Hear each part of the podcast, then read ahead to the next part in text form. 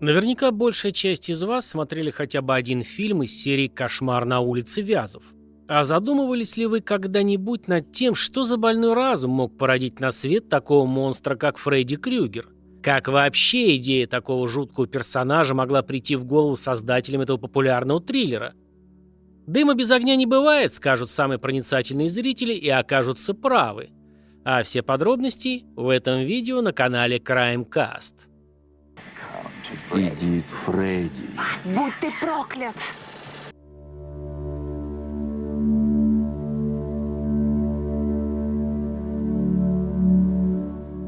Мощная кинофраншиза «Кошмара на улице Вязов» насчитывает 9 полнометражных фильмов, 2 сезона из 44 серий сериала «Кошмары Фредди», 12 отдельных романов ужасов, несколько серий комиксов разных издательств и даже фильм «Кроссовер. Фредди против Джейсона», где Крюгер схлестнется с главным героем серии фильмов «Пятница 13 в основе фильмов лежит сюжет о молодых людях, которые начинают видеть во сне один и тот же кошмар, в котором человек в полосатом свитере с обожженным лицом по имени Фредди Крюгер пытается их убить своими длинными острыми лезвиями на пальцах.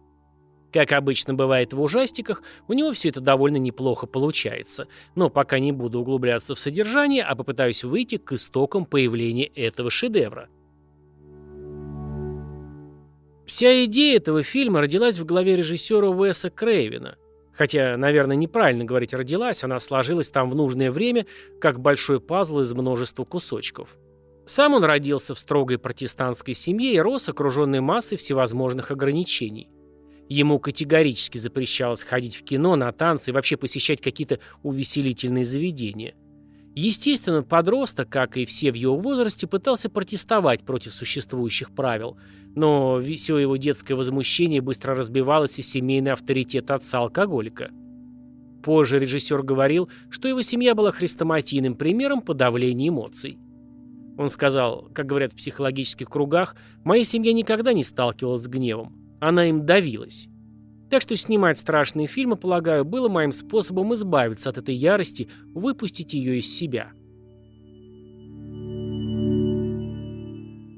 Через некоторое время после выхода его фильмов «Последний дом слева» и «У холмов есть глаза» карьера Крейвена, казалось бы, медленно пошла на спад – но затем он увидел статью в Лос-Анджелес Таймс о загадке внезапного синдрома ночной смерти, о ряде случаев необъяснимой остановки сердца во сне, которая стала краеугольным камнем идеи кошмара на улице Вязов. К 1981 году у Крейвена был полностью разработанный сценарий. Как и в фильме «Последний дом слева», режиссер использовал захватывающие возможности реальной жизни и создал концепцию обострения страха смерти во сне – Первый фильм «Кошмар на улице Вязов» был выпущен в 1984 году. Дети улицы Вязов пока еще не в курсе. Фильм рассказывает о четверых молодых людях, которых терроризирует серийный убийца Фредди Крюгер. Злодей преследует этих подростков во сне. И, убивая их там, он также убивает их в реальной жизни наяву. К концу фильма выживает только один подросток, Нэнси Томпсон, который становится главным героем для последующих фильмов этой серии – на протяжении всей франшизы постепенно раскрывается, что Фредди Крюгер стал серийным убийцей детей, потому что был ребенком монахини, которую изнасиловали 100 безумных преступников в приюте. Он вырос в очень неблагополучной семье, стал злобным парнем и начал убивать детей в городке Спрингвуд. Был арестован, но из-за процессуальной ошибки отпущен на волю. Тогда разъяренная толпа родителей погибших детей устроила самосуд и сожгла его заживо. Но костер не смог его остановить, потому что в момент смерти ему явились демоны снов, даровавшие силу убивать людей в царстве сновидений, а иногда даже прорываться в реальный мир. Во снах Крюгер практически неуязвим и всегда возрождается после своей смерти. Немного раньше, в той же самой Лос-Анджелес Таймс, где-то в конце 70-х, Крейвен наткнулся на статью о нескольких семьях из Камбоджи, которые сбежали во время гражданской войны в США. В ней говорилось, что самому младшему сыну постоянно снились тревожные сны о том, что что-то или кто-то его преследует. Цитата. Он сказал своим родителям, что боялся, что если заснет, то преследующее его существо достанет его. Так что он пытался бодрствовать несколько дней подряд. Когда он наконец заснул, его родители думали, что кризис миновал. Но потом они услышали жуткие крики среди ночи. Когда они подбежали к ребенку, он был мертв.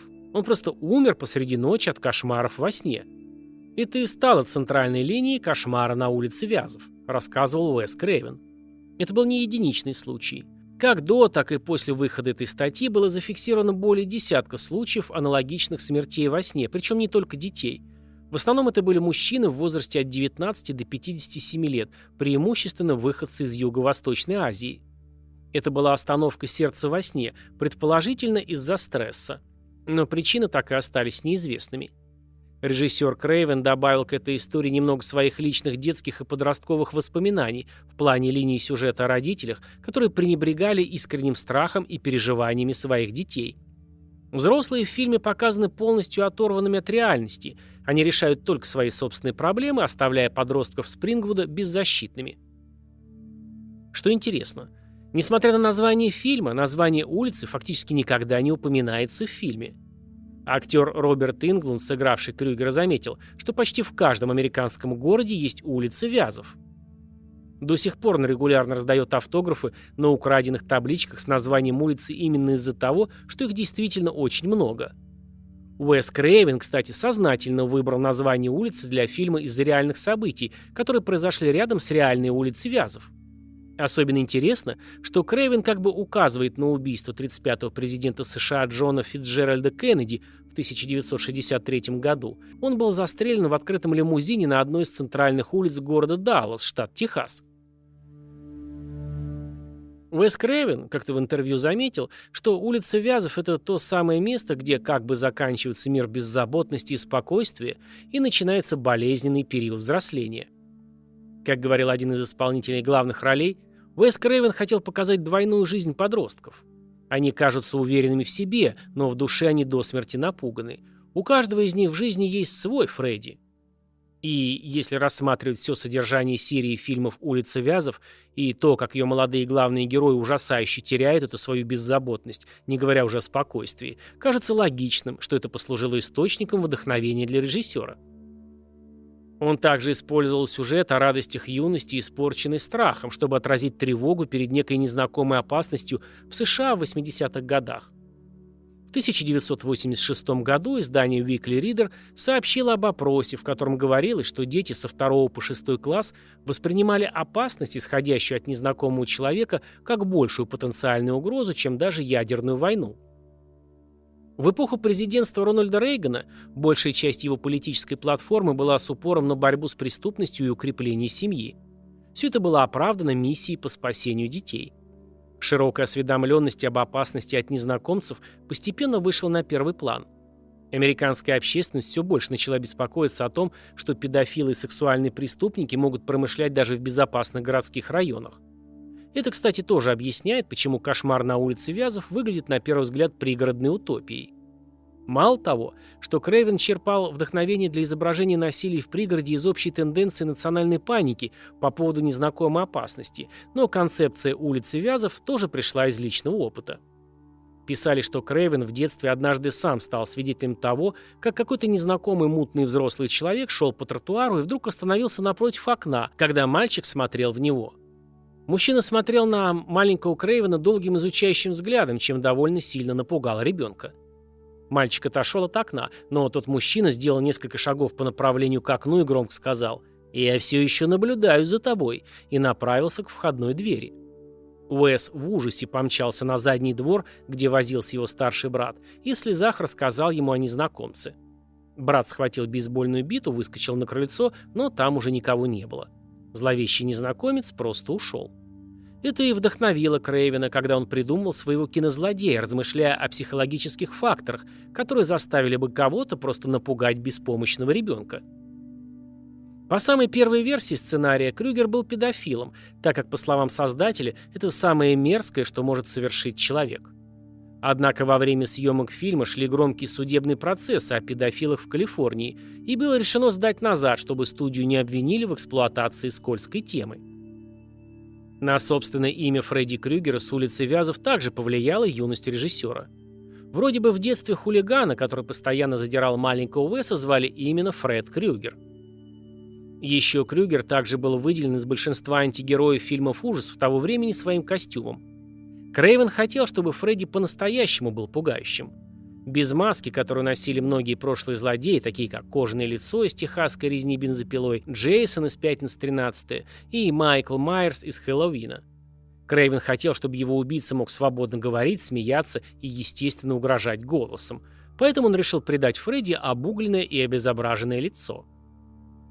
Когда дело доходит до обсуждения появления культового оружия Фредди, знаменитых перчаток с острыми когтями, то сам создатель фильма вот что говорил. Нужно что-то, к чему уже тысячу лет подряд все имеют отношение.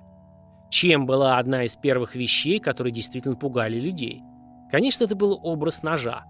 Хищники, все вот эти пещерные медведи, саблезубые тигры и другие злобные существа. Посмотрите на них внимательно, на их лапы. Это же просто ножи, руки полные ножей. Это и стало основой для перчатки. Эта перчатка как символ вышла далеко за пределы киноэкрана. Она, как и сам Фредди Крюгер, вдохновляла на совершение преступлений. 4 апреля 2007-го некий британец по фамилии Мур был приговорен к тюремному сроку после того, как напал на своего друга с перчаткой с когтями, очень напоминающей ту, что носит Фредди. По признанию психиатров, преступник был просто одержим Фредди и его кровавыми деяниями. Он пересматривал фильм огромное количество раз, в том числе перед самым нападением. Детектив, расследующий это дело, сказал, что перчатка Мура – самое страшное орудие из тех, что он когда-либо видел. Еще один житель Лондона, совершивший несколько убийств и покушений на убийство, заявил, что брал пример с Фредди Крюгера. У него диагностировали шизофрению. Позже этот одержимый был приговорен к шести пожизненным срокам, но отсидеть их ему не удалось. Во время пребывания в психиатрической клинике он нашел способ скрыть себе вены. Вот такая история. Теперь вы знаете, что «Кошмар на улице Вязов» не просто очередной проходной китчевый фильм. Он неспроста является настоящей классикой жанра – Режиссер Уэс Крейвен смог вскрыть, замешать и показать кошмары своего детства и юности, воспоминания о школьном хулигане, странном незнакомце за окном и синдром внезапной ночной смерти и создать многослойное сочетание внутренних тревог, ловко и аккуратно упакованное в как бы спокойную с виду жизнь сонного пригорода Спрингвуда и явить миру незабываемый образ кровавого психопата Фредди Крюгера, ставшего настоящей иконой жанра. Зря меня хоронили. Я ведь не мертвый. Если вам понравилось видео, поставьте лайк, вам не трудно, а мне приятно. Поделитесь с друзьями, если они не в курсе этой темы, и подписывайтесь на канал. Будет еще много интересного.